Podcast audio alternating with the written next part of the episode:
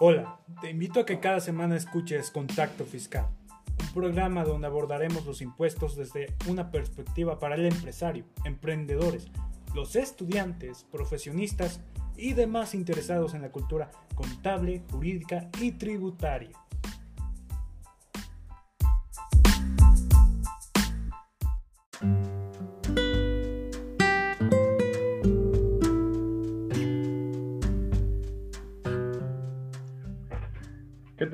Buenas noches, bienvenidos. Este es su segundo episodio del programa de radio Contacto Fiscal. Acompañándolos el día de hoy, martes 8 de junio de 2021, pues así como la semana pasada, pues sus servidores, en este caso el licenciado en Contaduría, especialista fiscal Joaquín Flores Cerón, y un servidor José Alfredo Zaragoza Buen día. Y bueno, hoy vamos a ver un tema muy interesante dentro de esta temática que se está manejando hoy día en cuanto a temas de actualización del contador público.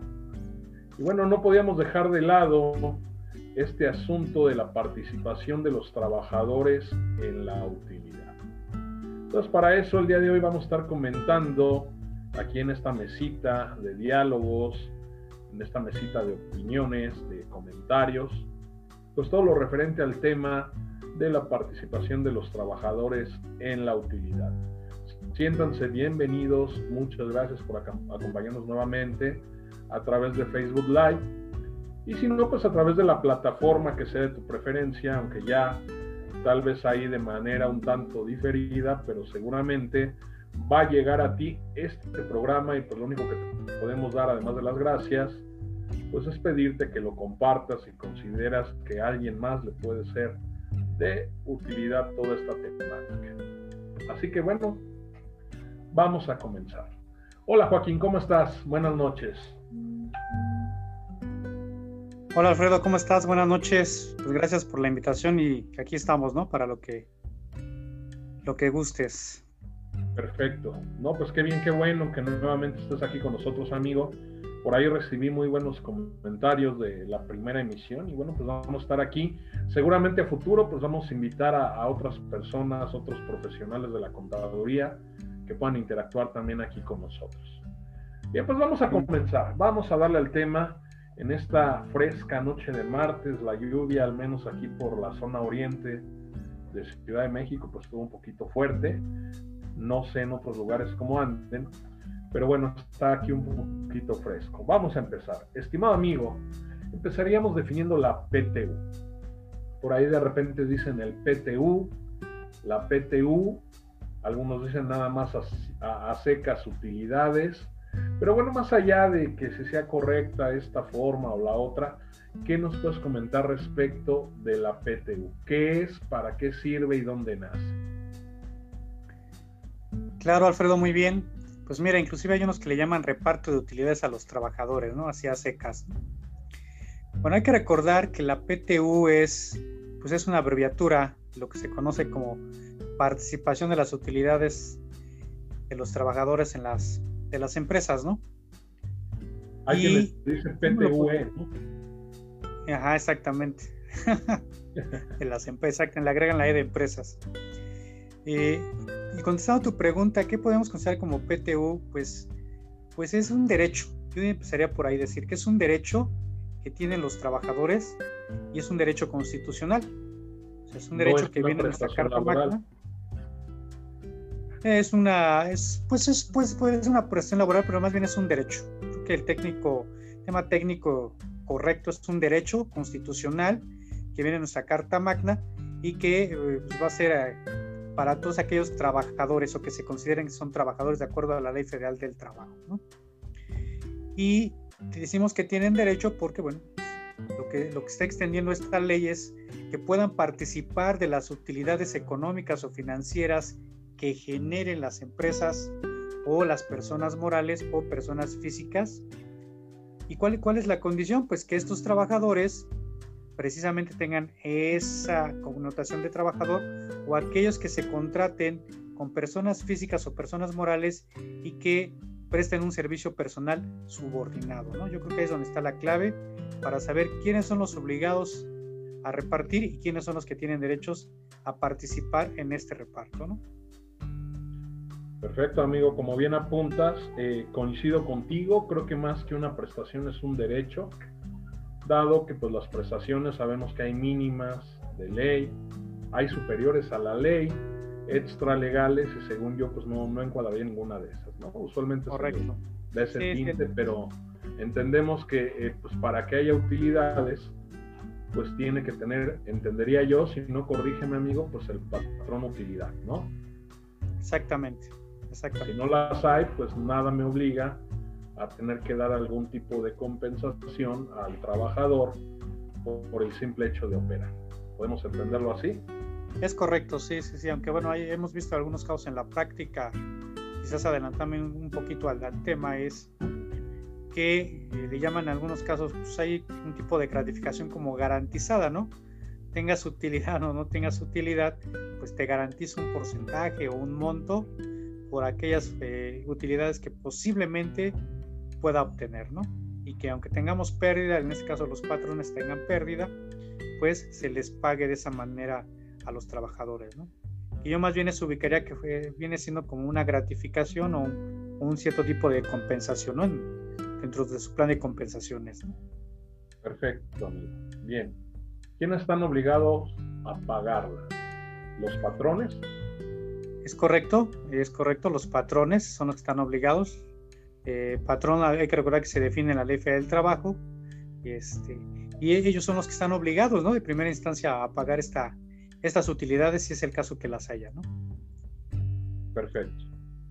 ¿Qué trabajadores tendrían derecho a la PTU? Porque siempre llega mayo y es así como un tema eh, de bonanza, y anda por ahí circulando en Radio Pasillo, en las empresas, y oye, la empresa tiene utilidades, no, que sí, que no, quién sabe, no me han dicho.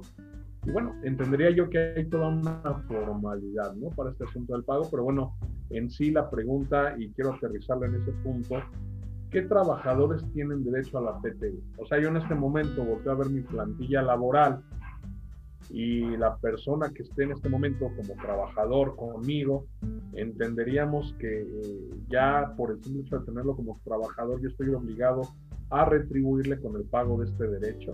¿Qué nos puedes comentar, a mí? Muy bien, Alfredo, claro, eh, qué buena pregunta. Eh, la regla general nos indica que los que tienen derecho pues, son los trabajadores, ¿no? Todos los trabajadores. Pero ya adentrarnos dentro de las exposiciones sí vienen algunos casos de excepción, ¿no? Podríamos comenzar que aquellos que sean considerados dentro de la compañía o dentro de la persona moral como directores generales, gerentes generales, este, no tendrían derecho en primera instancia al pago de la PTU, ¿no? estarían exceptuados de pagárseles a ese tipo de trabajadores este reparto, ¿no? Otros de los que me vienen a la mente pues, son aquellos que trabajan, por ejemplo, en asistencia privada, este, o incluso aquellos que podrían codiciarse como trabajadores domésticos, ¿no? También no tendrían derecho a este reparto, ¿no? El otro día, eh, perdón amigo, me decían, oye, qué injusto que al trabajador doméstico no le paguen utilidades. ¿Qué opinas? Pues sí, pues a lo mejor sí, dependiendo de, qué perspectiva lo, ¿cómo se llama? Lo, lo veas, ¿no? O sea, en primera instancia, pues parecería ser injusto, ¿no? Pero pues hay que recordar eh, los trabajos de qué tipo de servicios prestan. Decir, pues viene a ser aquí a lo mejor labores domésticas, labores de limpieza, pues ver qué tanto contribuyes o no a las utilidades que pudiera estar generando, en este caso, tu patrón, ¿no? Que a lo mejor se puede dedicar a, muchos, a muchas actividades que no propiamente tienen que ver con el tema que tú desarrollas, que es el tema doméstico, ¿no? Entonces, pues mira, es un tema suspicaz, de cierta controversia, este, podríamos pensar desde qué óptica, de la óptica del trabajador, pues decir que es injusto, de la óptica del que lo paga, pues, pues es justo, ¿no? Porque tú realmente no me retribuyes, no me contribuyes a que yo genere riqueza en mi, en mi hábitat cotidiano, entonces podríamos ser, no tienes por qué derecho a, ser repartido, ¿no? Entendemos que una casa, si bien realiza transacciones económicas, bueno, a través de los individuos que la habitan, pues finalmente no, no se trata de una empresa, ¿no? Una empresa correcto. hay como parte de su objeto, de lucro, o en todo caso, pues este tema eh, de poder estar ahí especulando. Así es, sí, hay que recordar que el, el tema de fondo de las utilidades, pues aquellas que las generan, ¿no? Y que contribuyes a que las generes y que podría en el caso sería repartir riqueza eh, y que tú precisamente participes en la, en la, generación de esa riqueza, como puede ser empresas que distribuyan productos, consumo de, productos, este, y, que va muy relacionado con lo que podemos nosotros entender y conocemos como actividad empresarial, ¿no? que incluso pues, no estaría limitado nada más a ellos, ¿no? Si ve que temas de arrendamiento también están obligados a, repartir esta famosa PTU. Perfecto, amigo. Entonces, si yo soy gerente de recursos humanos, ¿se entendería que yo no puedo participar de la PTU? No, habría que, habría que ver este, realmente cuáles son las funciones de este gerente de recursos humanos. Hay que recordar que el tema de gerente, pues, específicamente para este tema de la PTU, se ve que aquellos que son gerentes se, consideran gerentes generales, ¿no? Que tienen un poder de decisión, un poder de mando sobre varias áreas, no solamente recursos humanos, sino sobre varias áreas o de, de, la compañía de que se trate, incluso tienen cierto poder de decisión, ¿no? De tomas de decisiones de, para que, que afecten o beneficien al negocio, ¿no? Perfecto, amigo. Una disculpa, tuve ahí algún inconveniente con la cámara, pero seguimos, ¿eh? Sí, seguimos. Ahorita lo arreglamos. Bueno, ok. o sea, habría que ver, no, no es tanto, eh, podríamos decir que no es tanto por el puesto, sino por las actividades es correcto. que desempeña. Sí, la función que desempeñen y, la trascendencia que tengan en la toma de decisiones del grupo, ¿no? en este caso de la compañía o de la persona moral. Ok, perfecto. Muy bien, amigo.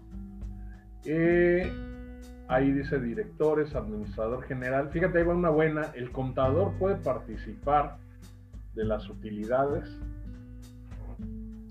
Sí, un contador sí puede, volvemos a lo mismo, dependerá de cada caso, pero un contador general o un contador sí, claro, podría participar, pero todo va a ser de la naturaleza de las funciones que desempeña dentro de la compañía, ¿no?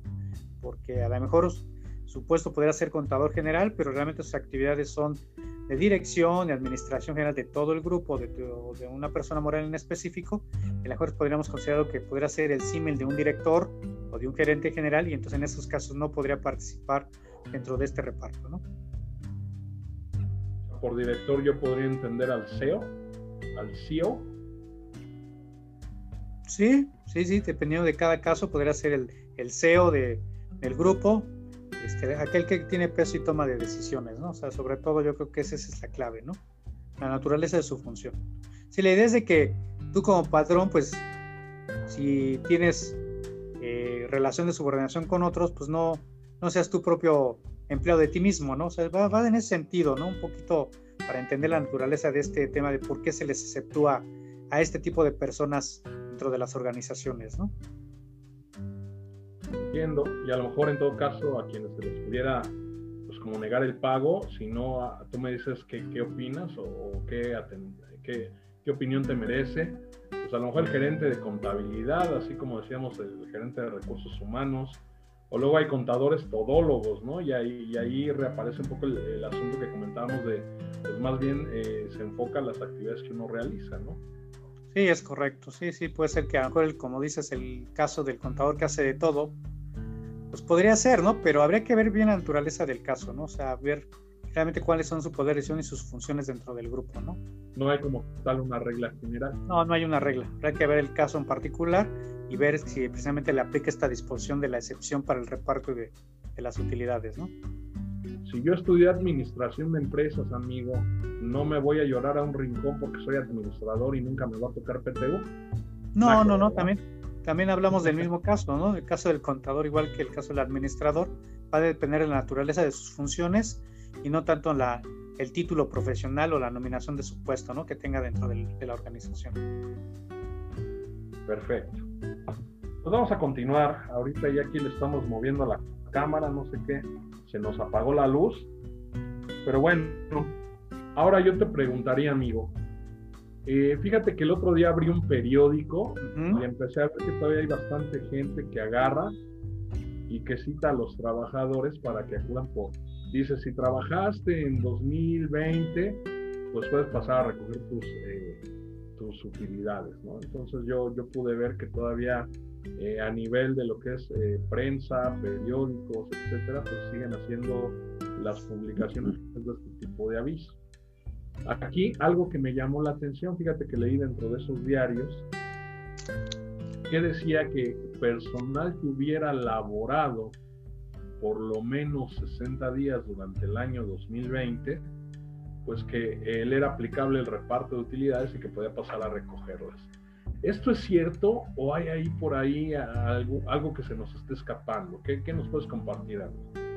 Mira, respecto a esa, a esa disposición, esa regla que comentas, el tema de los 60 días es para aquellos trabajadores que se contratan de manera eventual.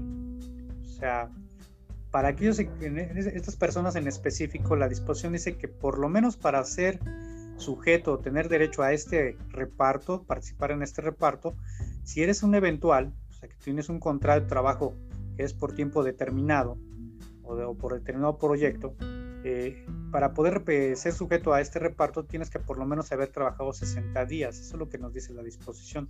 Y a veces se confunde porque pensamos que para que todos tengamos derecho a este reparto, pues, por lo menos deberíamos de trabajar 60 días sin importar cómo estés contratado, si es por tiempo determinado o indeterminado, y eso no es cierto.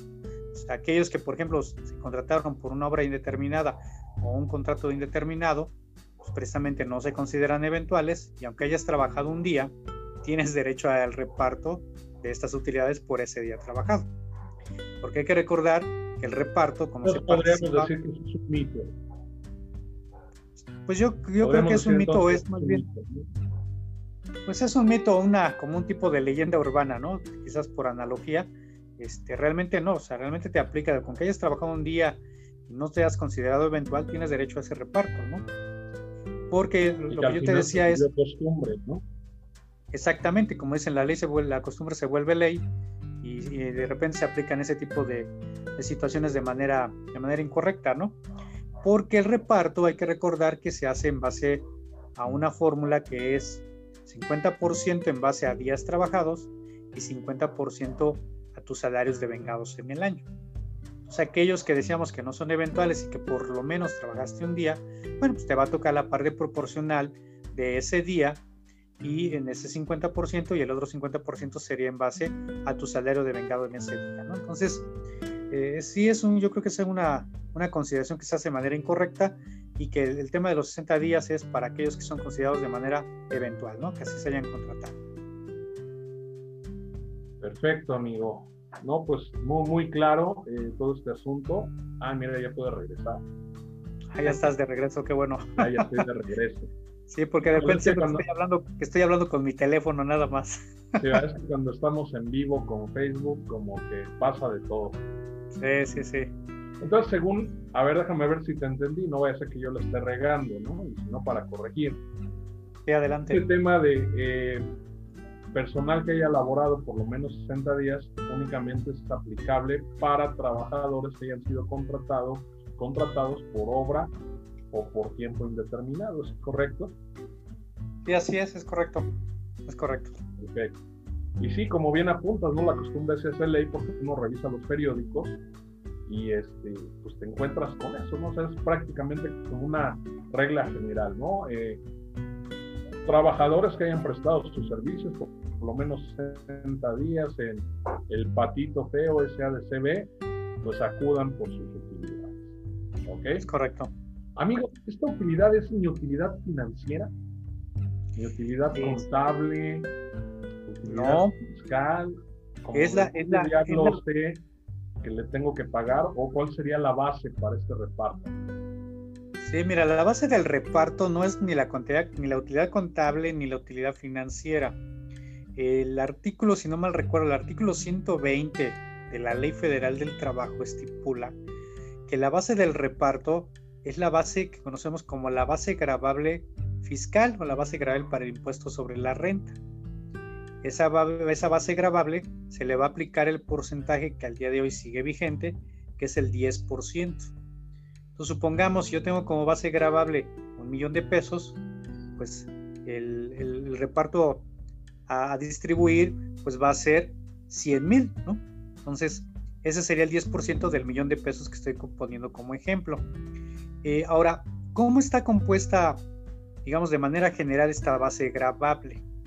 Eso está estipulado en la ley del impuesto sobre la renta en el artículo 9. Nos menciona que va a ser los ingresos fiscales menos las deducciones autorizadas o las deducciones fiscales. Esa va a ser, digamos, de manera general la base que vamos a tomar para aplicarle la tasa del 10%.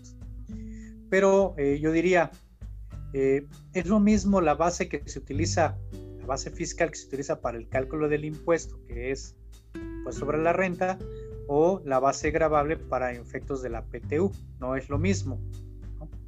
Si lo vemos desde la óptica de la base fiscal para el impuesto sobre la renta, que es ingresos, como lo decía yo, menos deducciones, menos PTU pagada y menos pérdidas fiscales.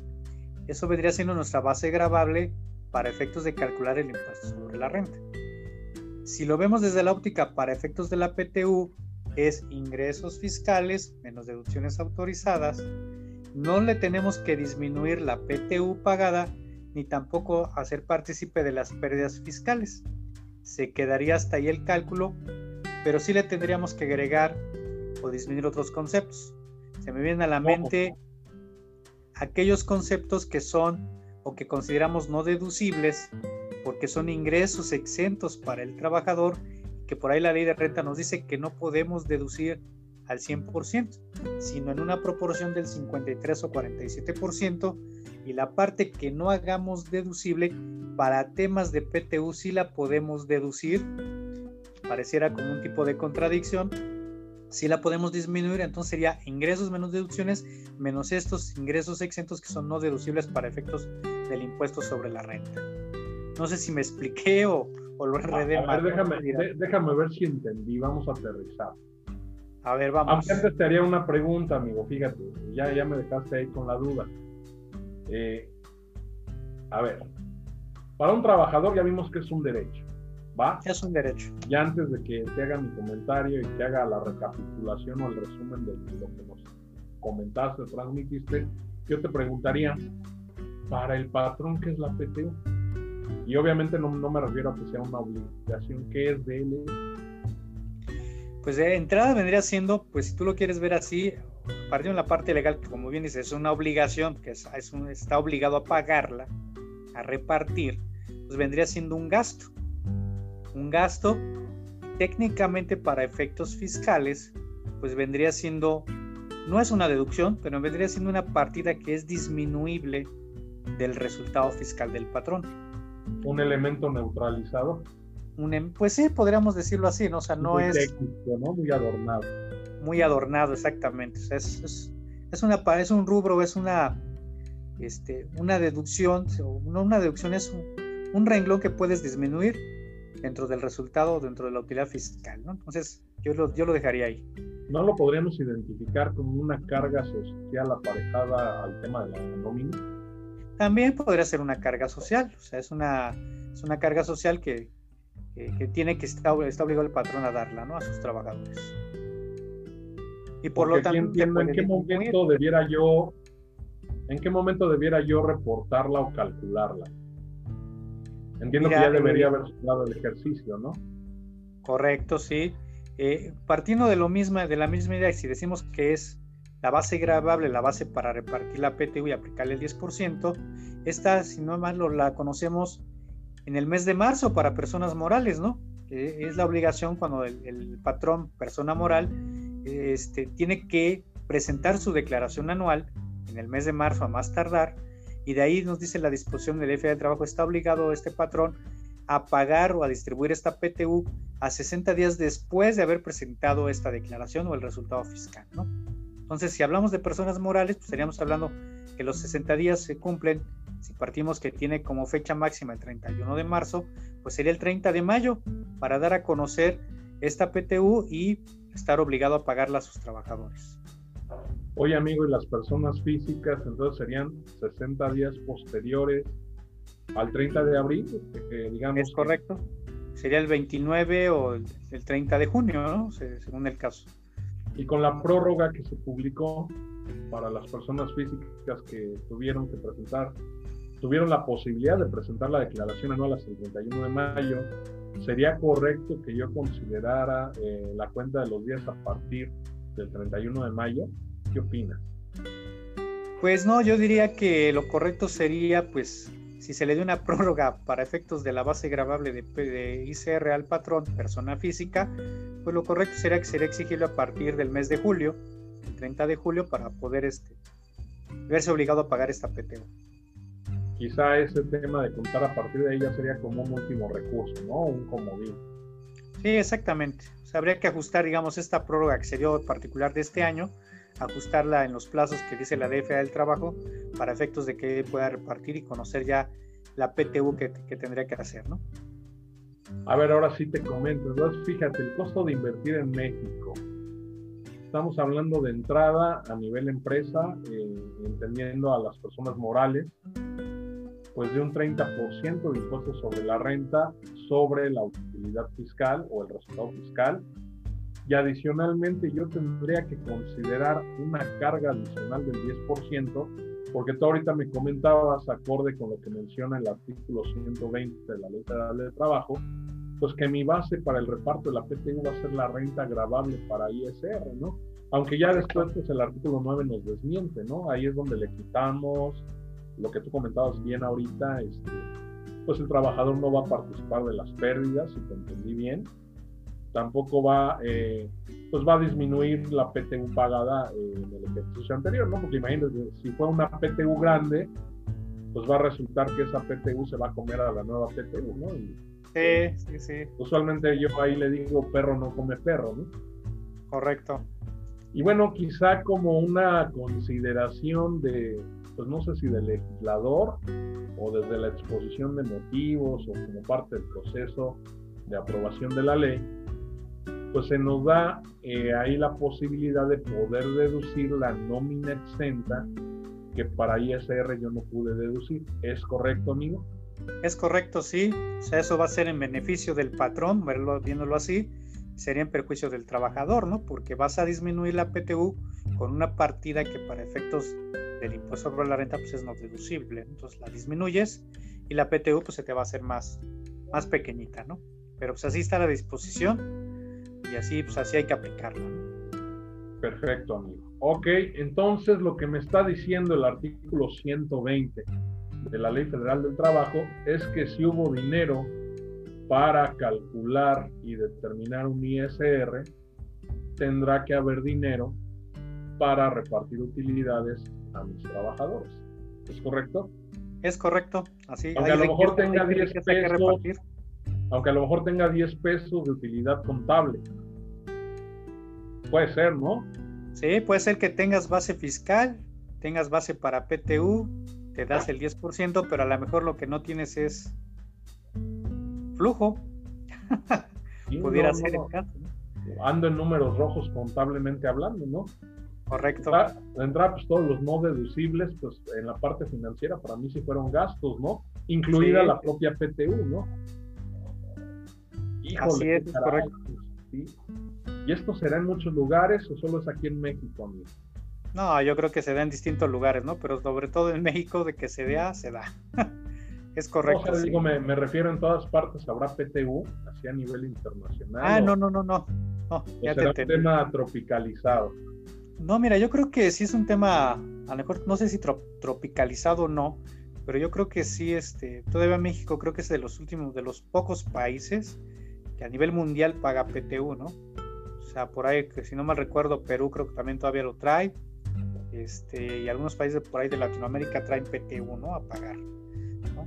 Entonces sí. Son de las conquistas del proletariado, vamos a llamarlas. Pues sí, conquistas todavía de, de hace ya muchos años en nuestro país y que, y que permanece, ¿no? Por ahí, ¿no?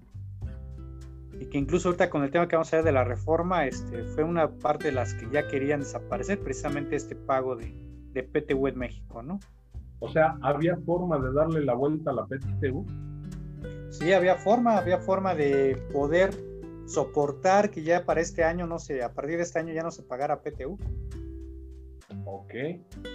Entonces, digamos, ya hacia la segunda parte del programa, amigo, vamos a hablar de una reforma. Así es, así es que es el tema, digamos, principal de este tópico de la PTU. Este, vamos a ver el tema de qué, fue lo que se reformó con este tema de la subcontratación laboral, ¿no? Otra vez subcontratación laboral. Sí, no, ahorita es el pan nuestro de cada día. O sea, por todos lados sale, ¿no? en todos lados, está en boga de todos. Bueno, entonces fíjate, a ver, déjame ver. Podríamos decir que utilizar o malamente utilizar en su momento la figura de la subcontratación, uno de los principales motivos era evitar el pago de la PTU. Es correcto. Sí, aquellas que tenían sus empresas de servicios o que tienen sus empresas de servicios, uno de los principales motivos, por llamarle de alguna forma, tenerlo así, tener a los trabajadores en, en esa empresa de servicios y no en la operativa, era precisamente era disminuir el pago de la PTU e incluso evitarlo, ¿no? Entonces, fue de, las, de los abusos que se cometieron eh, a lo largo de los años y es precisamente que viene esta reforma y viene a tratar de resarcir un poco ese abuso o ese daño que se le hizo a los trabajadores. Que, podemos comentar varios frentes a propósito del tema de moda de la subcontratación. A mí se me viene a la mente, amigo, fíjate, por un lado, evitar la PTU.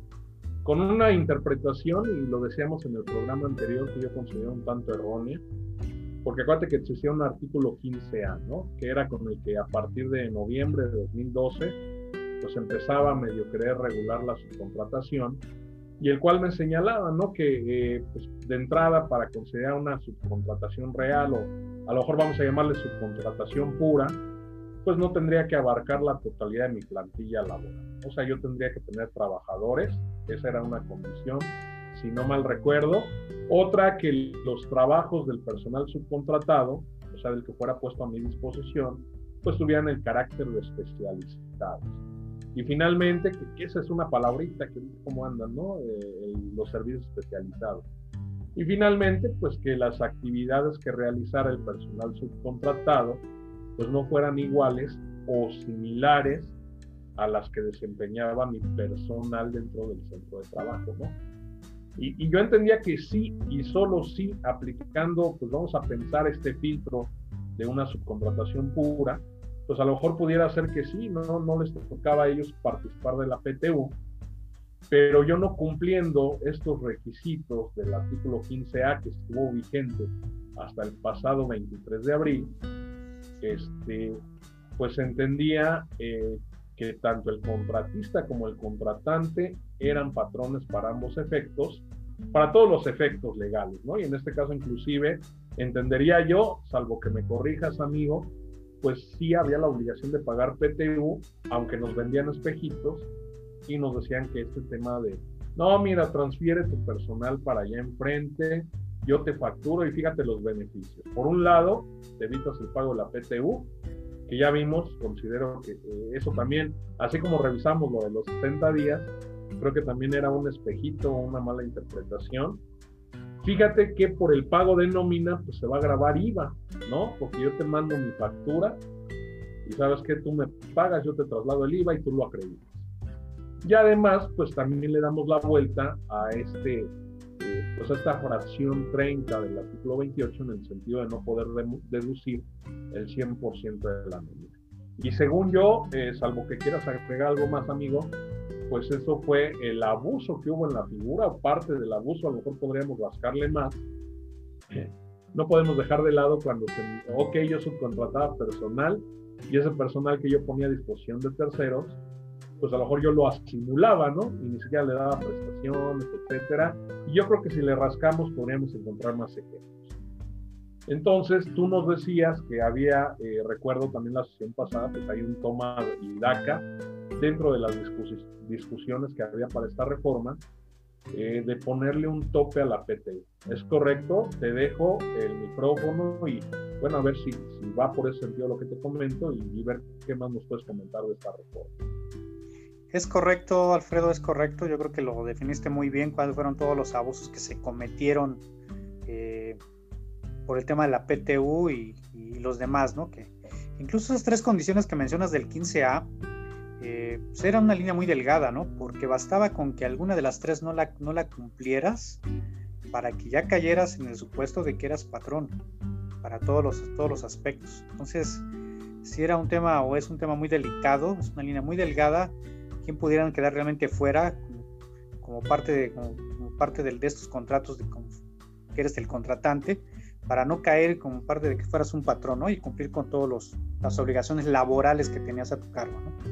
Ahora, respecto ya al tema de la reforma, comentábamos bien dicho hace, hace ocho días, la semana pasada, eh, si bien es cierto que la, que la reforma habíamos dicho que es de, de tipo recaudatorio, que la quisieron vestir también como una reforma laboral, es cierto que también tocaron el tema de la PTU, en el sentido de que agregaron una nueva fracción al artículo 127 de la Ley Federal del Trabajo y donde ya hay un tope o un límite al tema del reparto de la PTU al momento de pagarla.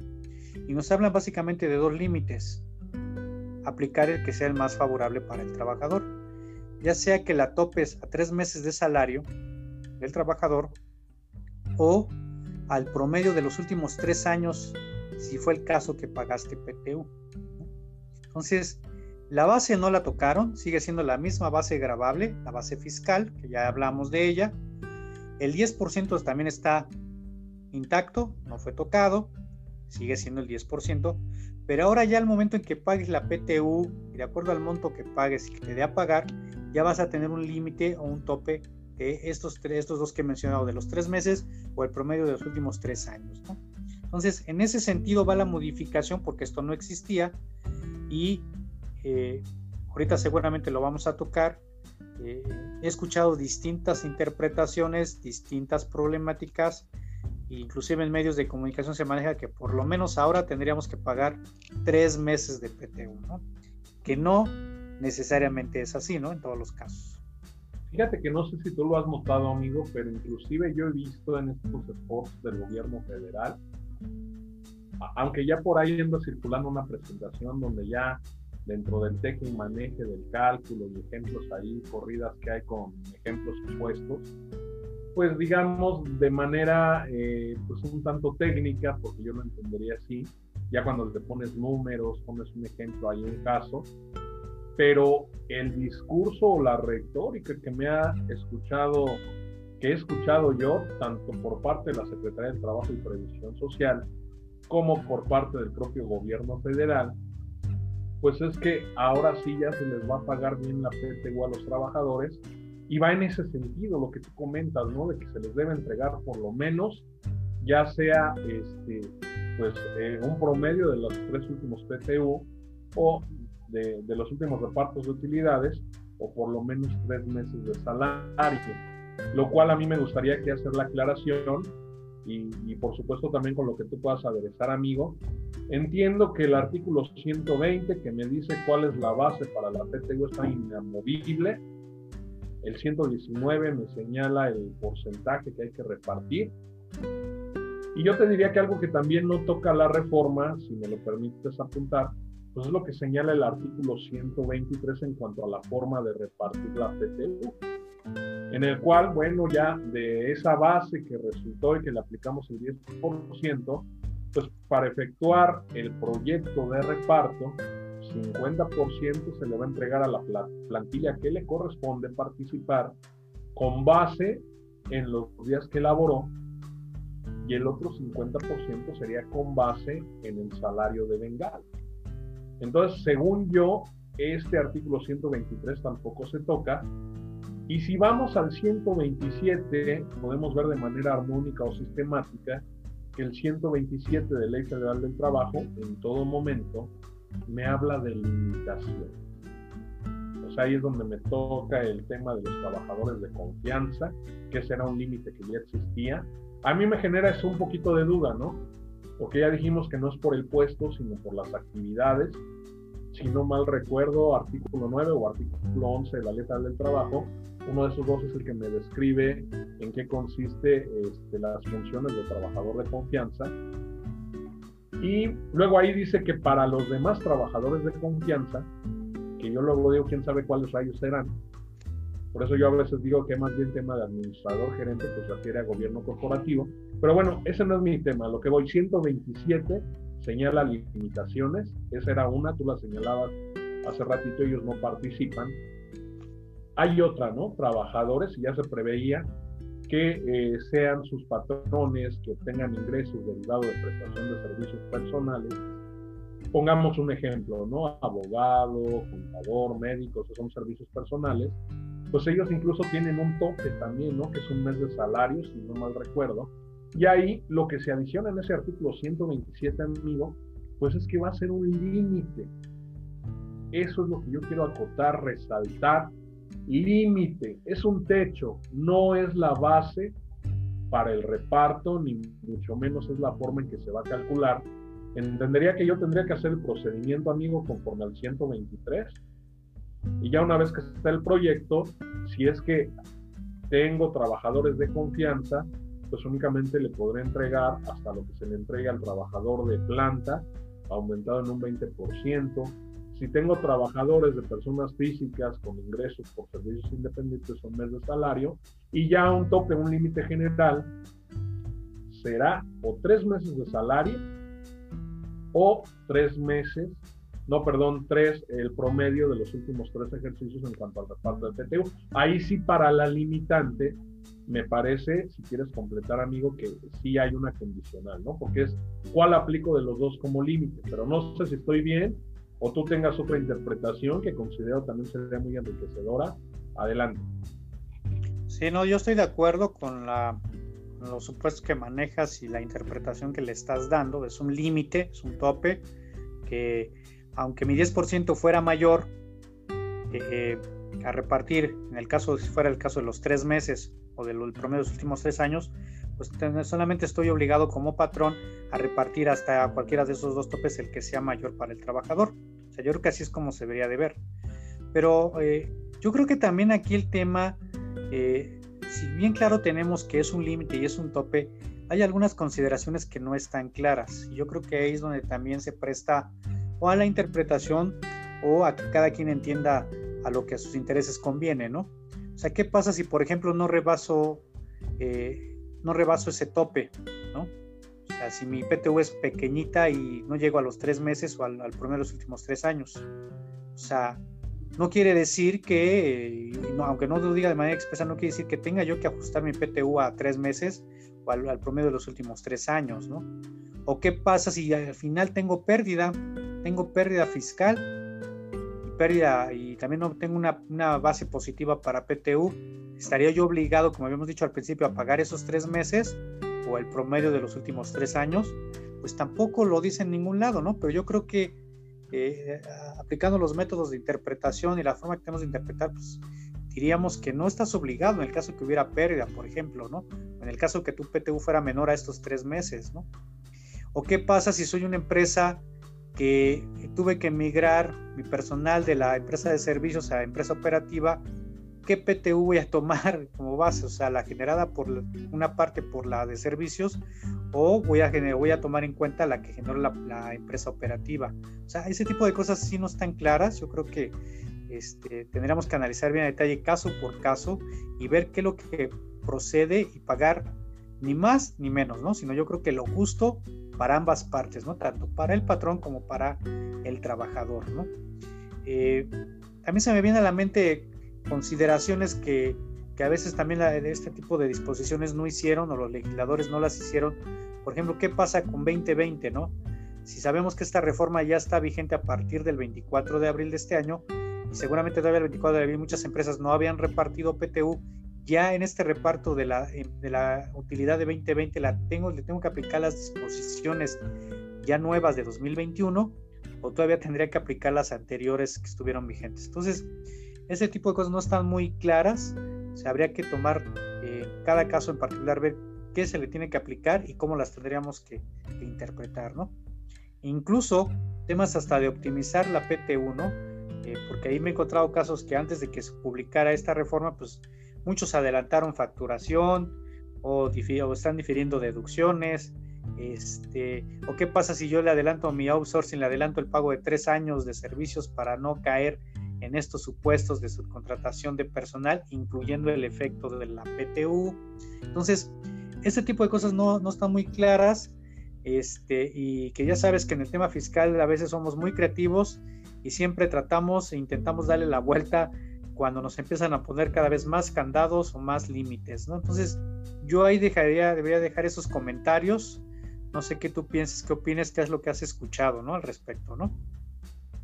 Pues mira, escuchado son varias situaciones encontradas, ¿no? Hay quien dice que sí a lo que yo comento, hay quien dice que no y concuerda más con lo que tú comentas. Ahí a lo mejor yo considero que habría que acudir, pues eh, finalmente recordemos que uno de los principios constitucionales, pues es el tema de la irretroactividad de la ley, ¿no? En ese sentido, y pues yo lo entendería así, si bien se está repartiendo la PTU en 2021, pues la realidad es que es una eh, utilidad generada en 2020. Por lo cual, pues eh, en ese mismo orden de ideas, así como cuando hay una reforma fiscal importante, sería, eh, sería dable entender, en todo caso, pues que finalmente esto se va a aplicar hasta la PTU 2021, ya cuando entra en vigor y en toda forma esta reforma laboral. Y pues vamos a ver su efecto que va a ser, como tú comentas, ¿no? Muchas dudas, muchas ambigüedades, algunas claras, ¿no? Algunas no tanto, pero las queremos ver ambiguas por conveniencia, ¿no? Como tú bien comentas. Y seguramente pues va a ser un tema, así como ahorita está en boca de todos la subcontratación, ya estoy viendo dentro de un año pues toda la cantidad de, de, información que va a girar en torno a este asunto de, de cómo se debe calcular eh, el, el proyecto de reparto para la PTU. Entonces, es lo que yo te podría compartir, amigo. En mi opinión, insisto, si revisamos el 127 de Ley Federal del Trabajo, pues únicamente me habla de limitantes. No, eh, no toca la parte de la base, que decíamos es el 120, 119, tampoco la forma de repartir. Es más, yo te diría, te pondría un ejemplo, ¿no? Si yo soy contador y a lo mejor tengo una secretaria o un asistente y resulta que en el proyecto de reparto de la PTU pues le da un titipuchal de, monto a pagar, pues yo entendería que primero aplicaría eh, la limitante del mes de salario, ¿no? Independientemente de que haya eh, una limitante de tres meses de salario o el promedio de los últimos tres repartos. ¿Por qué? porque ahí distingue la ley, ¿no? Ahí hay un tratamiento específico para trabajadores, en este caso, de patrones que perciben sus ingresos directamente de servicios personales. Pero bueno, es correcto, correcto, es una, es una, regla particular, entonces habría que aplicar la regla particular y no la regla general de los tres meses, ¿no? O, de los, o del promedio de los últimos tres años, ¿no? Entonces es correcto, sería el mes como tope para ese de esos casos. Y sin embargo, como comenta, siento que nos están vendiendo espejitos. Y no solo por parte eh, pues, de la gente, que a veces, a veces pues, en redes todos compartimos lo que queremos, opinamos lo que queremos, y no está mal, por supuesto, pero a veces hay que ser selectivo con la información. Y pues también es importante acotar, tener en cuenta, pues que eh, finalmente el gobierno dirige sus mensajes pues al grueso de la población, no específicamente al contador.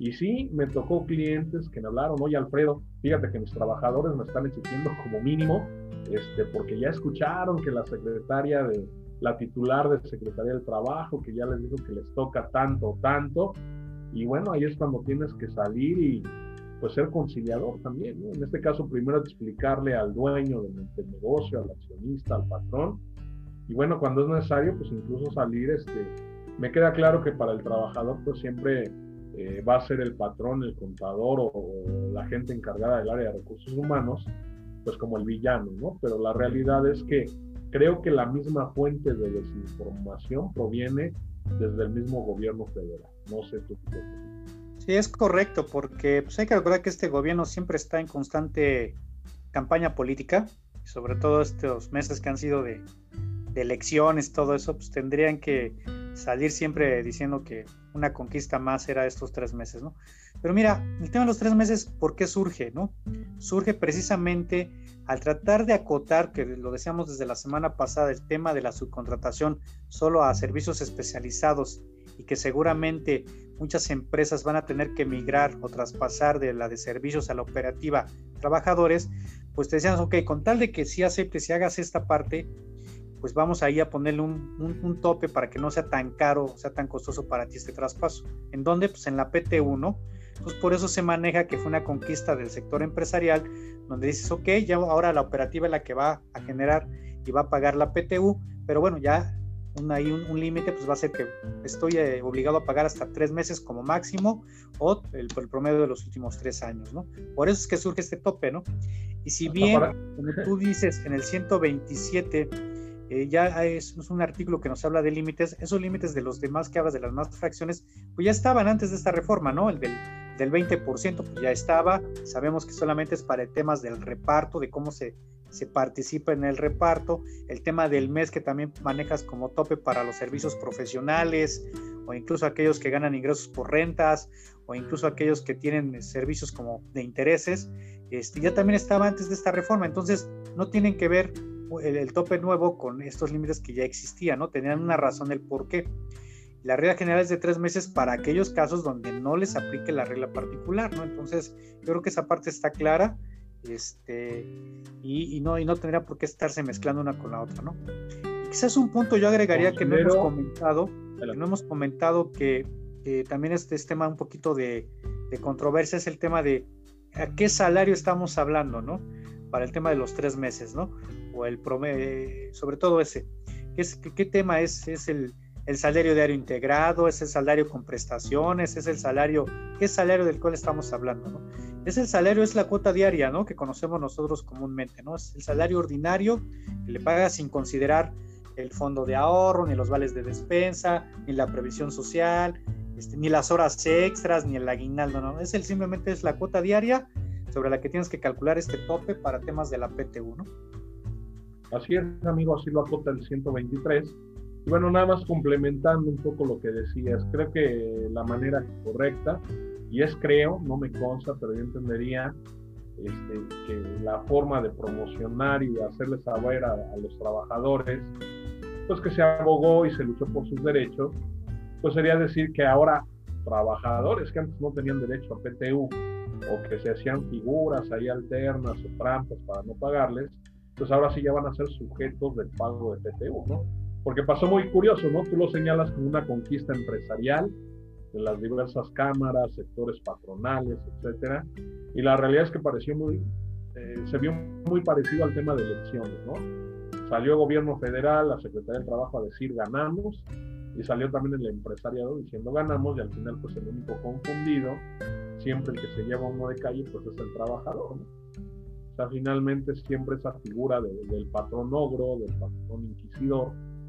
Pero bueno, es lo, lo que tenemos hoy día y es lo que se y sí, como bien señalas, pues la cuota diaria, así lo señala el propio 123, pues va a ser la base para repartir con base en los salarios de Es correcto, de acuerdo. ¿Algo más que quieras comentar, amigo? Nos quedan tres, cuatro minutitos. Pues mira, yo creo que dejar bien claro, tú ya lo, lo explicaste muy bien, eh, este tema de reforma respecto al tema de su contratación laboral y específicamente afecta a la PTU, es el tema simplemente del límite. Lo agregaron en el 127, fracción octava. Es un límite que es tres meses de salario o el, último, el promedio de los últimos tres años y lo que más le convenga al trabajador, ¿no? Que incluso esa frase estaba hasta de más, ¿no? Porque la ley del trabajo por ahí siempre te dice que cuando haya duda o no esté expresamente en un contrato, pues siempre se va a aplicar lo que sea más beneficioso para el trabajador. Entonces, eh, eso es un límite simplemente que se, se está acotando el monto de la PTU a pagar, pero no es de que te modifique la base, el porcentaje, ni la forma del reparto, ¿no? Sino simplemente es un límite al momento de pagar la PTU. Y que es, pues, trabajador por trabajador, ¿no? Habría que ver caso por caso qué límite le aplicas, o los tres meses, o en este caso el, promedio de los últimos tres ejercicios, ¿no? Ok. Para finalizar, me gustaría apuntar, amigo, en la parte fiscal Recordemos que el Código Fiscal de la Federación pues endureció un tanto cuanto con este tema que viene aparejado con la reforma laboral en materia de subcontratación. Bueno, el artículo 15D, yo decía, pues en algún exceso de aclaraciones, señala que no se puede deducir la subcontratación, al menos no la que ya se entiende prohibida, ¿no? Se puede deducir la subcontratación de servicios especializados, y bueno, lo menciona el código, cumpliendo, en todo caso, con el registro del REDSE e, este tema de servicios especializados y bueno, cumpliendo todos los requisitos ¿no? que señala la Ley Federal del Trabajo.